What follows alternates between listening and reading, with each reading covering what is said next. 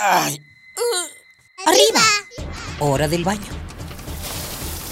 Siendo delitos directo al caño. Perfume, el peinado y listo. Pobre capa de eso no. Voy tarde. Ah, una hora varada. ¿Cuánta gasolina has gastado?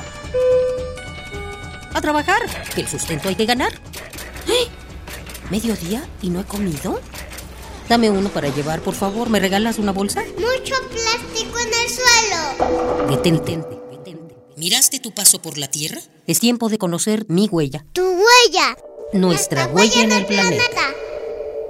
Los ojos de Dayan brillaron y su voz, normalmente dulce, agradeció el ofrecimiento. ¿Estarías dispuesta a estudiar a los gorilas en la montaña? La respuesta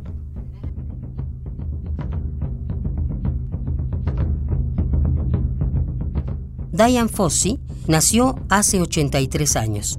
California fue la ciudad donde a través de los libros Diane se enamoró de África, de su cultura, pero sobre todo de sus gorilas.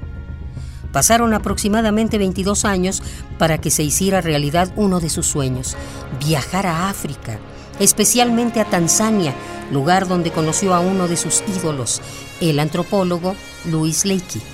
Charlas interminables tuvieron ambos alrededor de los gorilas. Leakey le habló de lo necesario y urgente que era estudiar a los de la montaña, y una idea llenó el corazón y la mente de Dayan, ir a esas montañas para estudiarlos. Dayan viajó al Congo, o Isaire, donde estableció su primer campamento de observación. Por el agitado contexto social que vivía ese país, se vio obligada a trasladarse a Ruanda, Allí fundó el Centro de Investigación Carizoque, ubicado entre los volcanes Carisimbu y Bisoque. En este lugar, Dayan fue acercándose poco a poco a los gorilas. Todos los días visitaba a determinada colonia para conocer sobre sus hábitos alimenticios, de sueño, así como sobre sus interacciones sociales. A pesar de que en muchas ocasiones su vida estuvo en peligro por acercarse a la manada, Dayan ganó la confianza de estos primates al adoptar algunas conductas propias de ellos, con lo que pudo acumular nuevos datos sobre estos animales, que hasta ese momento eran vistos como violentos. Durante los años que le quedaron de vida, Dayan no tuvo otra familia. Por ellos luchó contra los cazadores que mataban despiadadamente a los gorilas para obtener de ellos sus manos, su cabeza o a las crías. Un golpe de hacha acabó con 53 años de pasión, trabajo y lucha a favor de los gorilas. Otros hachazos más asestados en el cuerpo de Dayan intentaron desviar los ojos del mundo que en ese entonces, gracias a los estudios de Dayan, se encontraban en Ruanda y en sus gorilas.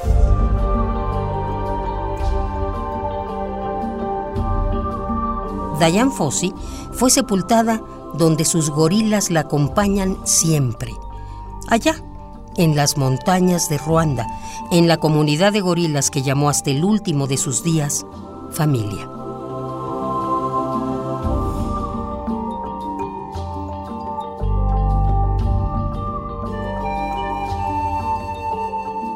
Conoce más sobre Dayan Fossi. Visita la página del Programa Universitario de Estrategias para la Sustentabilidad www.puma.unam.mx. Forma parte de la comunidad universitaria preocupada por el medio ambiente.